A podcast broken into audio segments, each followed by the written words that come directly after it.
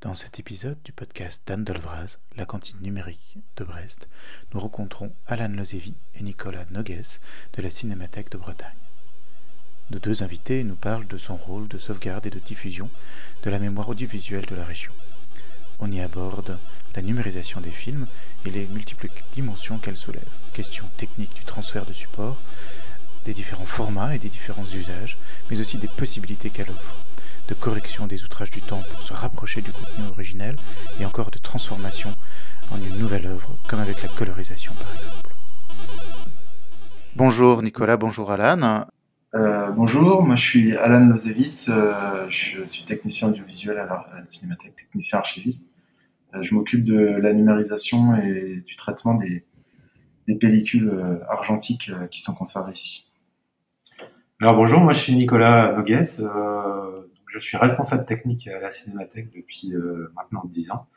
Euh, donc je m'occupe de toutes les procédures de numérisation, de sauvegarde numérique et euh, de distribution des fichiers pour nos différents partenaires. Et la, la Cinémathèque de Brest, c'est quoi en fait? C'est une association? Elle existe depuis longtemps? Alors l'association, c'est une association loi 1901 qui a été créée en 1986 par André Colleux. Euh, et donc avec pour mission première de collecter le film amateur, euh, des films donc tournés sur la Bretagne, ou alors tournés par des Bretons euh, à travers le monde. Euh, on sait qu'on a pas mal de euh, d'images de militaires, par exemple, euh, tournées dans les anciennes colonies, que ce soit euh, la- l'Afrique du Nord ou euh, en Asie. Euh, donc, euh, bah, ce, qui, ce qui enrichit notre fond, euh, même si ça ne parle pas de la Bretagne, euh, on a des collections importantes sur euh, les anciennes colonies. Donc si je trouve euh, dans le grenier euh, un vieux film du, du tonton, je viens vous l'apporter et, euh, et ça peut Ouais. vous intéresser. C'est ça. Alors un vieux film du tonton, il faut que c'est y ait un aspect patrimoine, patrimonial, c'est-à-dire que à, à la, enfin, la collecte, ce qu'on appelle la collecte, le moment où le dépôt, enfin un, un éventuel déposant de- vient à la cinémathèque, on, on visionne les images avec lui généralement pour voir ce qu'il y a à l'intérieur et voir si c'est un intérêt patrimonial, euh, enfin si ça peut rentrer dans le patrimoine audiovisuel breton. C'est-à-dire que les films qui sont trop familiaux, généralement, on, maintenant les, on les refuse, même si c'est un pan de l'histoire, mais c'est, on, on les refuse généralement.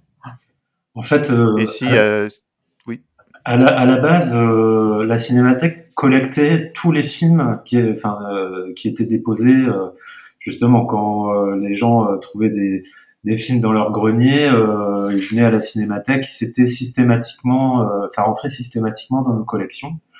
Il se trouve que maintenant, on a une collection de films argentiques de plus de 20 000 supports. Euh, et que ces films-là euh, ne sont plus tous aux, aux standards euh, de diffusion euh, actuels et qu'il faut donc qu'ils qu'ils aient un, un nouveau traitement technique. Et donc du coup maintenant, on est obligé de sélectionner pour euh, pour ne garder que ce qui est euh, intéressant patrimonialement, quoi. Parce que Mhm. sinon, on s'en sortirait pas. Et euh, là, on parle du film, mais euh, il y a aussi la vidéo qui est beaucoup plus euh, volumineuse en nombre de supports et en durée de, de, de film. Euh, donc voilà, on est obligé de sélectionner pour, pour ne pas avoir de coup, vous prenez retard. un peu tous les tout type de support. Si c'est sur sur des cassettes, VHS, Betamax, etc. Ça vous c'est le contenu qui vous intéresse, pas le pas le contenant. Voilà, exactement. On a à peu près tous si les tous les outils de lecture euh, qui ont existé, qui ont été créés. On a quelques manques là. Tu, tu parlais justement du du Betamax. On, on a un magnétoscope qui qui est en panne malheureusement, Euh, mais on va entamer bientôt une campagne de, de révision de notre matériel euh, pour voir évaluer ce qui ce qui est encore euh, utilisable, exploitable et, et- là où il faudra qu'on qu'on aille chercher bah, des formats euh, un peu exo- exotiques, enfin pas très courants chez les chez les particuliers quoi. Euh, et si avec le avec le autour du film il y a euh, la caméra, le projecteur, ça vous intéresse aussi? Ouais, euh, alors on a aussi euh, environ 1800 appareils à la Cinémathèque qui sont euh, des appareils euh, toutes générations confondues, enfin des premiers euh, caméras Pathé Baby euh, qui datent des, des, des années 1930, qui sont les, les toutes premières caméras euh, cinéma amateur, jusqu'aux jusqu'aux caméras bêta SP, etc., qui sont les dernières générations, on va dire, de caméras analogiques. On a environ 1800 appareils qui couvrent toute cette période-là. voilà, donc on a évidemment moins de, de, choses en numérique parce que c'est toujours utilisé actuellement, mais et voilà, et de tous les supports. Donc oui, effectivement, dans les dans les collectes, il nous arrive aussi de récupérer du matériel. Et souvent, on demande en fait aux, gens euh, qui veulent nous déposer euh, des, un fonds s'ils si, ont, s'ils ont toujours les, les, appareils de lecture euh, de, de l'époque. Euh, et on mhm. essaie de, de, récupérer ça, ouais, alors soit pour pièces, soit pour comme objet de collection, euh, parce que bah, il a un intérêt visuel, historique, voilà très bien. Et, qui c'est qui adhère en fait à, l'assaut? C'est alors les, les, gens qui adhèrent, enfin tout le monde peut adhérer. Euh, c'est sur la, base du volontariat. Hein, enfin de, voilà, donc tout, le monde, tout le monde est bienvenu pour adhérer. Euh, ensuite, euh, euh alors il y a des institutions qui peuvent adhérer également. C'est-à-dire que par exemple, on fait, euh, on a une plateforme on permet à des, médiathèques, par exemple, d'accéder à, notre base de données, notamment pour euh, faire des programmes, enfin, pour que les, adhérents d'une médiathèque puissent voir les images de la cinémathèque en étant abonnés à la, médiathèque. Euh, euh, il faut savoir aussi que, alors, la, cinémathèque, elle fonctionne par dépôt, par déposant, c'est-à-dire que les films qu'on collecte, ce sont des films, les films ne nous appartiennent pas, ils continuent à appartenir aux gens qui les ont déposés ou à leurs, ayants droit. Euh, nous, on est juste en charge de la conservation, et donc euh, chaque personne qui dépose ses images à la cinémathèque euh, se voit, enfin, a un fichier numérisé, enfin numérique de, de ce que des, éléments qu'il a qu'il a déposés. Pour, pour, revenir sur l'adhésion. Et ensuite. D'accord. Et ensuite, si moi je veux venir, je veux voir ces films-là, euh, je peux venir sur place, vous organiser des, des, choses, je peux les emprunter, je peux les visionner en ligne. Comment alors, quelles sont euh, les, possibilités que vous offrez? Pendant, pendant très longtemps, on a fabriqué des, euh, des supports euh, physiques de visionnage type DVD ou VHS avant. Et en fait, là maintenant, on est vraiment euh, rentré depuis un moment déjà dans l'ère numérique. Donc, on ne fabrique plus de DVD. en fait, tout est encodé en fichier et mis sur notre, notre site internet. Euh, quand il y a, dans certains cas, il y a des niveaux de droit qui ne nous permettent pas de, de mettre les images en ligne et, euh, accessibles à, à, tout le monde. Et euh, dans ce cas-là, euh, les gens peuvent venir visionner euh, les images directement sur notre base de données, où on a de toute manière un exemplaire du, du film, quoi qu'il arrive, quoi il faut savoir que depuis, euh, depuis euh, un an maintenant, euh, nos images sont, alors pour les, même pour les non-adhérents, avec le premier confinement, en fait, on a choisi d'ouvrir à tout le monde le, enfin, c'est pas notre base de données, c'est-à-dire que c'est le site qui pointe sur notre base de données, mais en gros, on peut voir tous les films, quasiment tous les films de la Cinémathèque en ligne sur notre site internet. Alors, tous les films qui ont été numérisés. Qui ont été numérisés euh, donc, on en est à peu près à 7200 films qui sont accessibles en ligne euh, à tout le monde. Euh, et comme on a de quoi tenir quelques, quelques confinements encore. Ouais, on n'espère pas, mais. et, donc, on s'abonne et à partir avec un abonnement, il y a, y a un accès un certain nombre de films. Euh, mais du coup, pour euh, ça, ça, ça, explique la, la, centralité de la base de données. Et vous, vous aviez déjà indiqué que euh, c'est aussi, ça vous permet aussi d'interagir avec d'autres cinémathèques. Hein. Mmh. Cette base de données, c'est quelque chose qui a été qui, qui, qui, autour de laquelle la cinémathèque s'articule, j'imagine. elle a été développée assez, assez tôt. Alors, en fait, la base de données qu'on utilise actuellement s'appelle Diaz. Et elle a été développée par la Cinémathèque de Bretagne en 2005-2006. On avait bénéficié à l'époque de, euh, de subventions européennes pour développer ce, euh, cette base de données. Et en fait, dans le but euh, par la suite de la de la vendre hein, pour rentabiliser un peu l'affaire à d'autres à d'autres cinémathèques régionales qui sont structurées comme nous. Euh, bon, ça pas très bien marché parce que bah voilà, ça représentait un coût assez important. Et donc on a décidé pour pouvoir faire évoluer en fait la base de données, de créer une association et de céder nos droits moraux à cette association. Et aujourd'hui, on est 17 cinémathèques régionales à utiliser cette base de données. Donc, ce qui est une force pour euh, continuer à développer la base de données et, l'améliorer évidemment. Euh, le, CNC, donc le Centre national du cinéma, suit avec attention euh, nos travaux de développement parce que bah, ça leur sert aussi au développement de, leur, propre base de données. Voilà. Et donc dans cette base de données, on retrouve toutes les activités en fait de la, de la cinémathèque. Euh, donc il y a une partie technique évidemment, euh, une partie documentaire, une partie vente d'images, facturation, euh, visionnage. Elle est assez complète. Et là, on est, actuellement en train de justement de la faire évoluer pour refaire entièrement l'interface utilisateur de la base de données. Et cette nouvelle version là devrait devrait être fonctionnelle en fin d'année, début d'année 2022. Très bien. Du coup, euh, ici, il y a un premier aspect euh, du, numérique hein, qu'on voit euh, important en fait dans, votre activité. Et un deuxième aspect qui a déjà été évoqué, c'est celui du transfert en fait de la, vers, vers des, supports numériques, de la, des fichiers numériques, de la numérisation. du coup, ici, on va peut-être être un peu plus technique. Est-ce que comment, ça s'appelle déjà? C'est de la numérisation, c'est du transfert? Est-ce qu'il y a des termes usuels hein? Oui, bah, le terme usuel, c'est numérisation, puisqu'en fait que ce soit le, support source, qu'il soit argentique ou analogique, on, en fait un, un, document numérique, enfin un fichier numérique. Mhm. Donc, euh, oui, c'est ça, c'est la numérisation. Et, et, vous transférez tout vers euh, un format unique ou vous avez des, des, des choix en fonction de... Ça dépend de, du natif en fait. Euh, Aujourd'hui on numérise dans des, des normes donc HD hein, pour, pour, la, pour ce qui est de la de l'argentique, donc des films je veux dire des films en bobine sur euh, petites images sur la pellicule là, ce qui est le cinéma, de, le premier cinéma, on va dire. Euh, ça, on, on, numérise en HD aujourd'hui, donc on peut numériser euh, tous les formats, euh, les formats ce qu'on appelle les formats substandards, donc qui sont les formats amateurs, 8 mm, Super 8, 9.5, 16 mm qui est déjà un format semi-professionnel.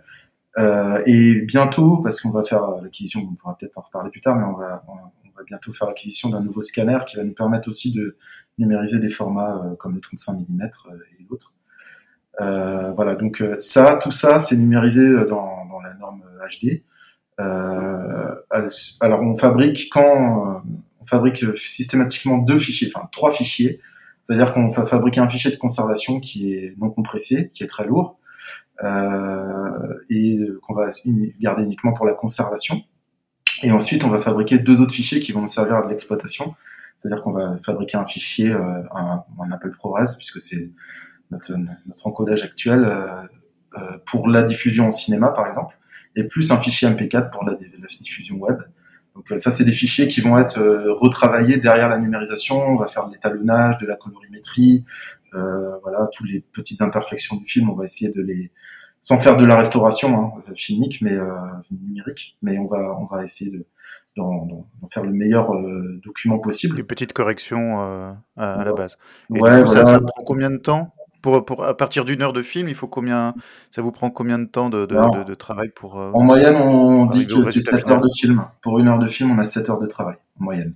Alors ça, c'est pour la numérisation. Hein. Vraiment, toute l'opération qui s'apparente à de la post-production, en fait, euh, donc l'étalonnage, euh, l'optimisation son, euh, c'est à peu près deux heures, trois heures, voire des fois plus de, pour une heure de film. Il faut savoir aussi que par rapport avant la numérisation, il y a une préparation de la bobine. Euh, une bobine, elle peut avoir été euh, enfermée dans une boîte pendant 70 ans parfois et pas touchée. Et euh, en fait, il, bah, évidemment, en 70 ans, il y a pu avoir des dégradations, de la poussière, euh, des, des, des maladies aussi qui existent, euh, qui sont inhérentes à la pellicule, syndrome du vinaigre ou le virage, virage magenta. Et ces, ces choses-là, on essaie de les corriger lors de la numérisation, mais il faut préparer la pellicule avant. Donc ça, passe sur un banc de montage en fait à l'ancienne avec des avec avec des, des, bobinages, enfin des, bobineuses, des enrouleuses. Et, euh, et donc, euh, donc en fait, on prépare la pellicule, on refait les, on refait les collures aussi, euh, ce genre de choses. Ça prend et on reconditionne derrière dans les dans des dans, dans, dans, des boîtes qui sont qui sont viables pour la conservation sur le long terme. Alors ça, c'est pour le, pour l'argentique. En termes de, conservation, le, le, fichier numérique, c'est enfin, les fichiers numériques, hein, c'est c'est plus intéressant. Il y a quand même, j'imagine, une maintenance. Hein. Alors, euh, sur la, la conservation euh, numérique, qu'on appelle conservation électronique, euh, nous, on, on, est parti sur la technologie LTO, euh, qui est pas très connue, euh, mais beaucoup utilisée par les structures d'archives. Donc, LTO pour Linear Tape Open. Euh, donc, on sauvegarde des fichiers sur une bande magnétique. C'est une sorte de cartouche et euh, en fait, euh, le, les données sont accessibles pas instantanément, mais quasi instantanément. Il y a une lecture pour restaurer le fichier quand on en a besoin. Mais en fait, donc ça fait à peu près dix ans, ça fait plus de dix ans qu'on est passé au, numérique, à l'archivage numérique. Et à l'époque, on avait trois possibilités. Euh, le, le, la première possibilité, euh, c'était de prendre un serveur informatique pour avoir des données euh, instantanées. Mais euh, ben, voilà, en tant qu'association, on dépend toujours des financements publics pour l'investissement. Et ben, un serveur une fois plein, ben, il aurait fallu redemander, refaire des demandes de subventions régulières pour augmenter la taille des serveurs. Euh, donc on a on a laissé de côté cette cette solution. La deuxième solution c'était le cloud. Mais à l'époque, euh, les, les, solutions de stockage étaient quand même assez chères et euh, surtout, nous, on n'était pas équipés en, en, termes de réseau pour envoyer des fichiers très lourds. Alan a parlé d'un fichier non compressé là tout à l'heure. On est à peu près à 360 gigaoctets de l'heure de film pour, pour, un film. Euh, et euh, bah voilà, ça fait euh, des, beaucoup de fichiers à transférer et pas seulement qu'à envoyer, il faut aussi les rapatrier régulièrement parce que ben on fait du montage, on fait de la préparation de programme pour euh, pour la diffusion. Et donc ce, cette solution là, n'était pas jouable. Et donc on est on est parti sur la solution LTO et euh, on a démarré donc avec la LTO 3 qui euh, pouvait enfin sur chaque cartouche on pouvait euh, sauvegarder 400 gigaoctets de données et là, on a continué, on est à la LTO 7 et on peut sauvegarder 6 Tera, 6000 gigaoctets euh, par cartouche pour un prix de d'environ une centaine d'euros euh, par cartouche, quoi.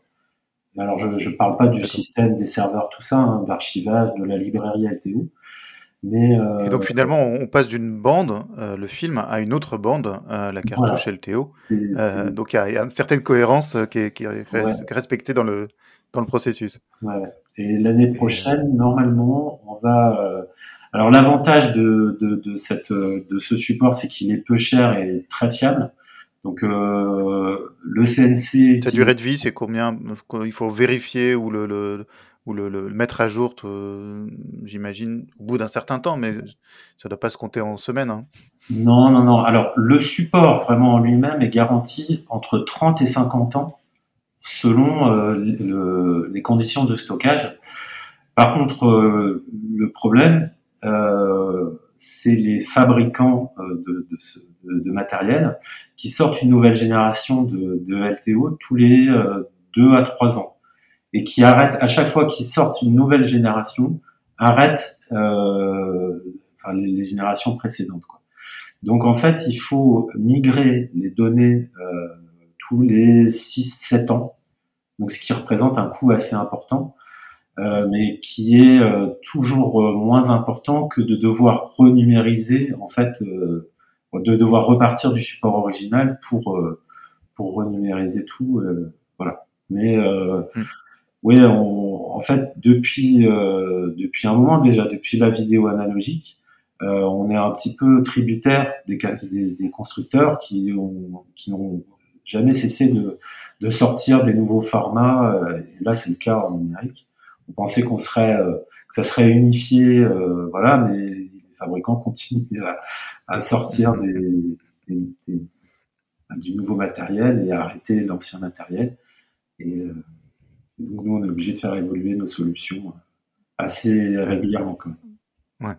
Et en termes de, pour revenir un peu à la, l'aspect euh, euh, du contenu, euh, ici, vous avez évoqué le fait que vous corrigiez, répariez un petit peu le fichier, que, en tout cas, certains, certains problèmes connus, etc. Donc, est-ce que quelque part, le rendu est, meilleur que, que, si on devait regarder sur bobine?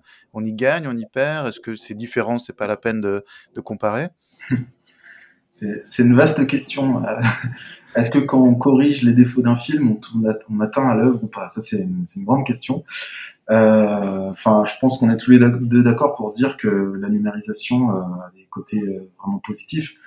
enfin, un, un, quelqu'un qui projetait sa bobine à l'époque euh, faisait avec les défauts de son film. Euh, je pense par exemple aux, aux, séquences qui sont sous-exposées, euh, ce genre de choses dont aujourd'hui on arrive à, à rattraper en fait avec la numérisation, on arrive à, après en post prod, on arrive à rattraper ces défauts-là.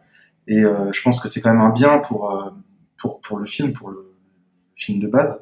C'est-à-dire qu'il y a des choses qu'on pouvait pas voir à l'époque qu'on peut voir maintenant. Euh, c'est pareil pour euh, tout ce qui est la maladie du film dont j'ai parlé tout à l'heure, les maladies les virages magenta. En fait, il y a, il y a dans certaines séquences, il y a des, enfin, sur certains types de, de pellicules qui étaient à l'époque de moins bonne qualité, il y a une monochromie en fait qui s'est faite avec le temps, c'est-à-dire que certains, certaines chromatiques ont disparu. Euh, et donc il reste plus qu'une couche euh, plutôt rouge généralement ou bleue, ça dépend. Et ça, c'est, on arrive quand même à rattraper, même si c'est pas euh, c'est pas magique, mais on arrive à rattraper quand même euh, des, des choses euh, et puis euh, retrouver, redonner à l'image un aspect plus originel.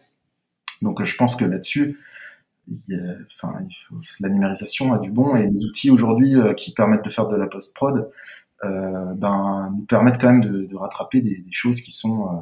D'accord. Mais l'idée, c'est bien de revenir à, au plus proche possible, au plus fidèle possible bien de l'original. Bien sûr. Et mais il y a d'autres d'autres techniques euh, qui euh, d'autres possibilités qui sont ouvertes à partir du moment du moment on a numérisé. C'est par exemple de coloriser et euh, il y a des films en noir et blanc pour lesquels on propose finalement une colorisation.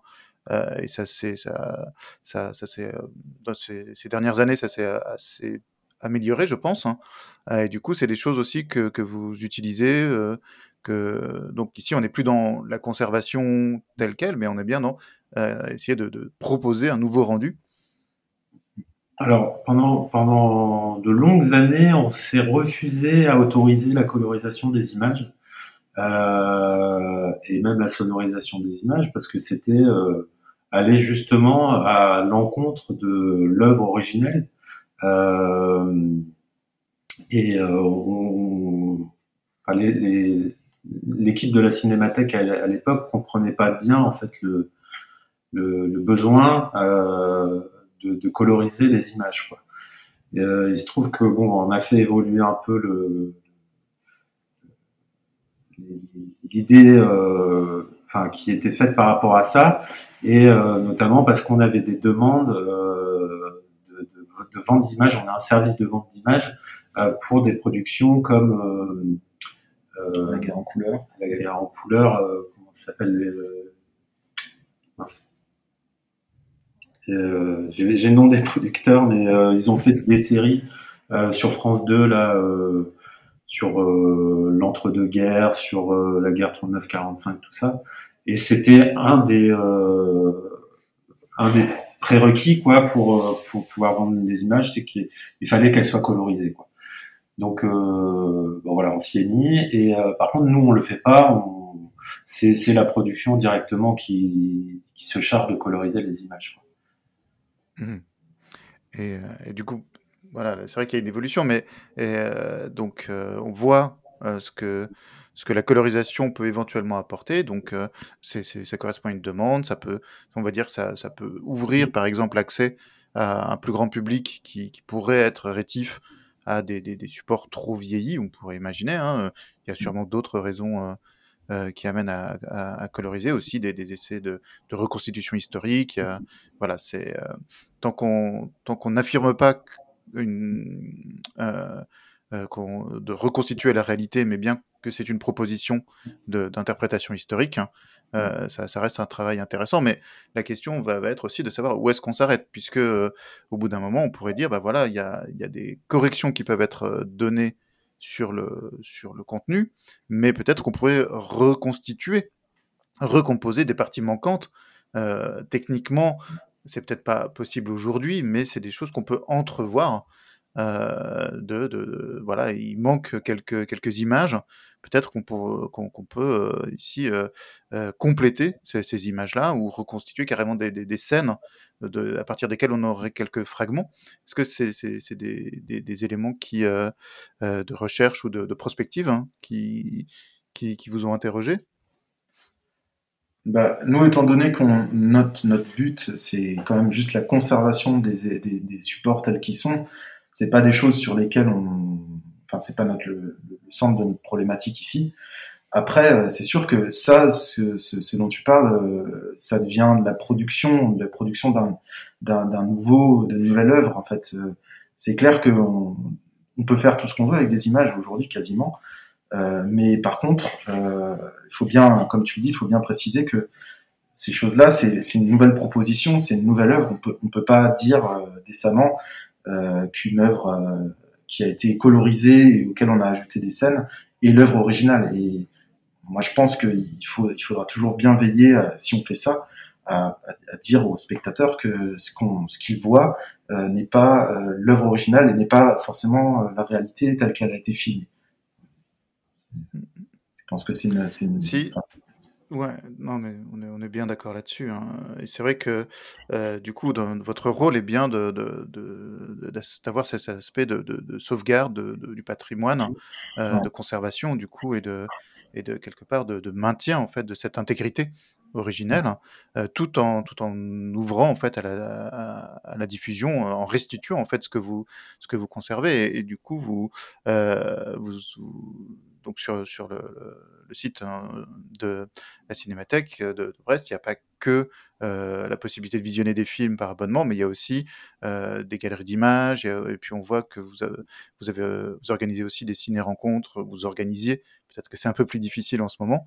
Euh, du coup, il y a tout cet aspect aussi médiatisation, publicisation de, de, vos contenus qui, sur lequel on pourrait, on pourrait venir maintenant. Ouais, alors on c'est sûr que alors on fait, euh, on propose des des, des, des, des rencontres, des, projections avec des films tels qu'ils sont, mais alors pour revenir à ce que, ce que tu dis, nous-mêmes on, peut, il nous arrive de modifier les œuvres parce qu'on nous arrive de faire des montages faits à base d'images d'archives euh, qui se qui s'affranchissent complètement de l'œuvre originale, c'est-à-dire qu'on s'autorise complètement à prendre des piocher des, des images dans dans plusieurs euh, supports différents, d'origine différente, voire parfois de réalisateurs différents, pour en faire des, pour en faire des, des montages, des, nouvelles œuvres en fait.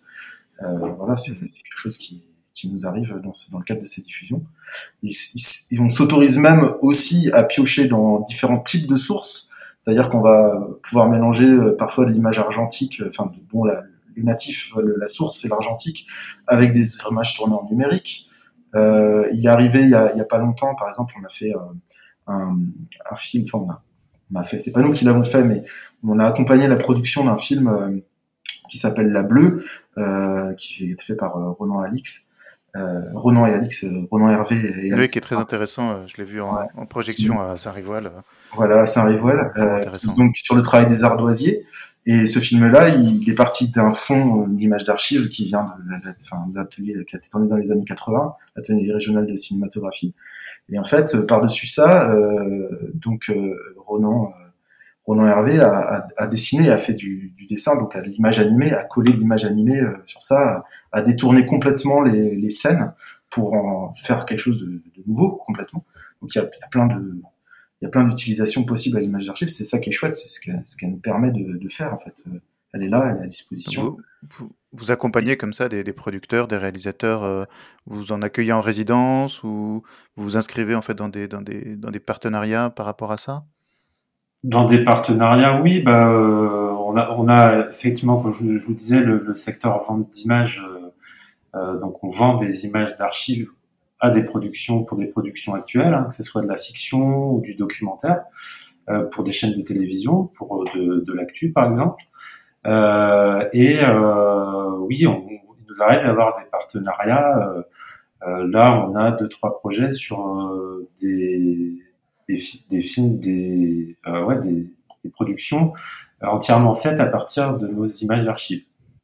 Voilà. Euh, donc une de la part de un projet de, de Paris-Brest Production à, à, Brest ici, euh, qui a en, en projet d'envoyer euh, le, le, le, montage dans l'espace pour que éventuellement euh, soit retrouvé par euh, des extraterrestres. C'est quelque chose de très sérieux. Euh, et euh, on travaille sur des, des ciné-concerts aussi cette année. Deux qui sont en préparation, un qui est bien avancé, et un autre qui est au début de, en début de préparation.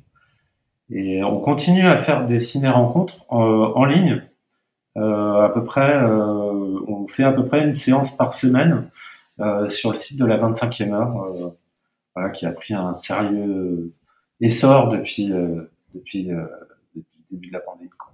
Voilà. Ah, très bien.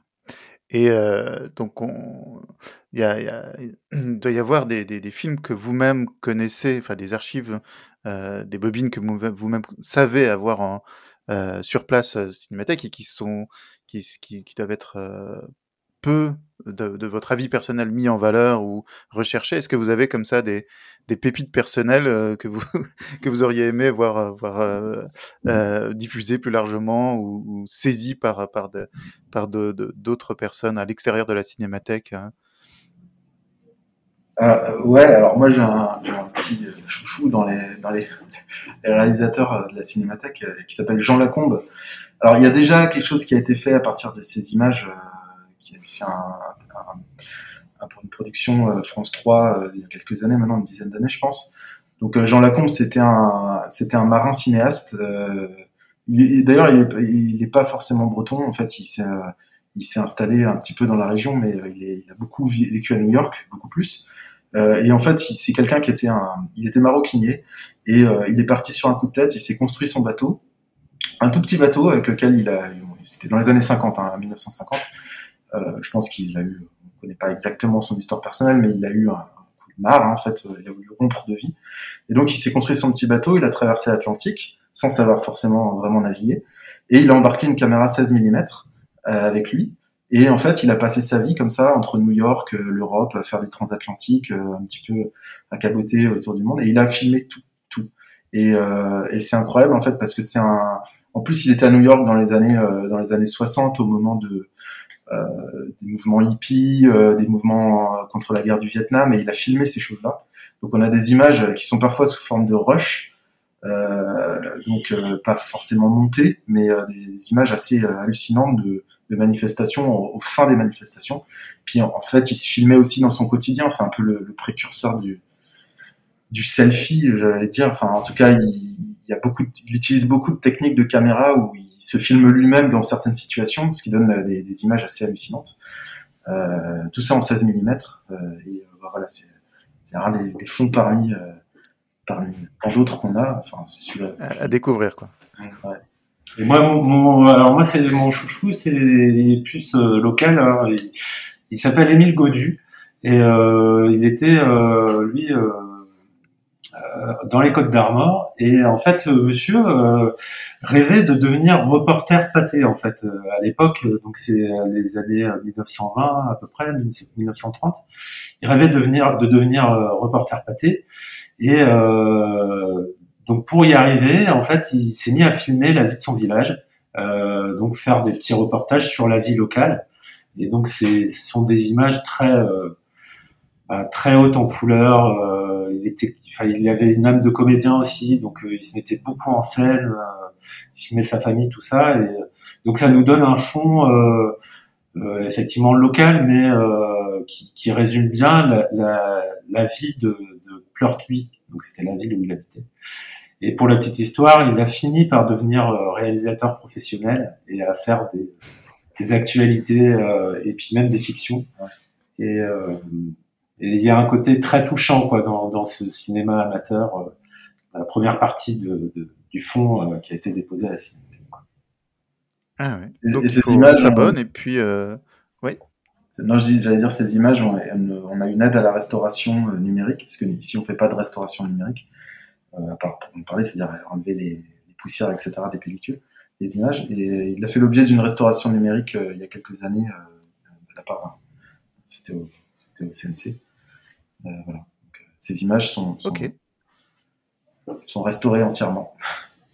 Bah, parfait, du coup ça vaut la peine de s'abonner et, et d'aller euh, sur le site de la Cinémathèque pour, pour visionner tout ça, euh, ou d'aller, donc comme vous le disiez, sur, sur celui de la, la 25e heure hein, pour, pour voir d'autres propositions. Et puis si, si on veut vous contacter, suivre votre actualité, vous avez des, des, des supports en particulier à, à privilégier, qu'on devrait privilégier alors actuellement, notre, notre standard est fermé hein, pour cause de, de pandémie. Euh, mieux vaut nous joindre sur sur l'adresse euh, renseignement à cinémathèque-bretagne.bzh euh, qu'on retrouve. De toute façon, ce sont des, euh, des informations qu'on retrouve sur notre site internet. Et euh, ben, on vous répondra, on répondra aux demandes, que ce soit des demandes d'adhésion, de visionnage, de euh, c'est notre mode de communication, enfin de d'échange privilégié là actuellement. autrement, euh... après on est on est aussi présent sur les plateformes des réseaux sociaux, donc euh, Facebook, euh, Twitter. Euh, voilà, si on a on a des pages okay. pour les actualités euh. et dans, sur lesquelles il y a aussi toutes les actualités de, des choses qui, qui vont sortir. Donc, qui Très bien. Bon. Bien, merci beaucoup Nicolas et Alan. Bah, merci à toi. Et puis, ben, j'espère qu'on aura le. En tout cas, on vous souhaite une très bonne continuation. Et puis, j'espère qu'on aura l'occasion de, de, refaire, euh, de refaire un enregistrement, euh, cette fois-ci euh, en présence. Bah, avec plaisir. À très bientôt, alors. À bientôt. Voilà, l'épisode est terminé. J'espère qu'il vous aura plu. Euh, une petite précision, le nom de la série euh, d'archives colorisées qui échappait à nos intervenants sur le moment euh, et qu'ils ont retrouvé évidemment juste après l'enregistrement était Apocalypse qui a été diffusé sur France 2 en 2014. Si vous avez des commentaires, des suggestions à faire sur cet épisode ou sur le podcast en général, vous pouvez nous contacter soit sur le compte Twitter at Andalvraz, soit par email coucou at lacantine-brest.net. À bientôt.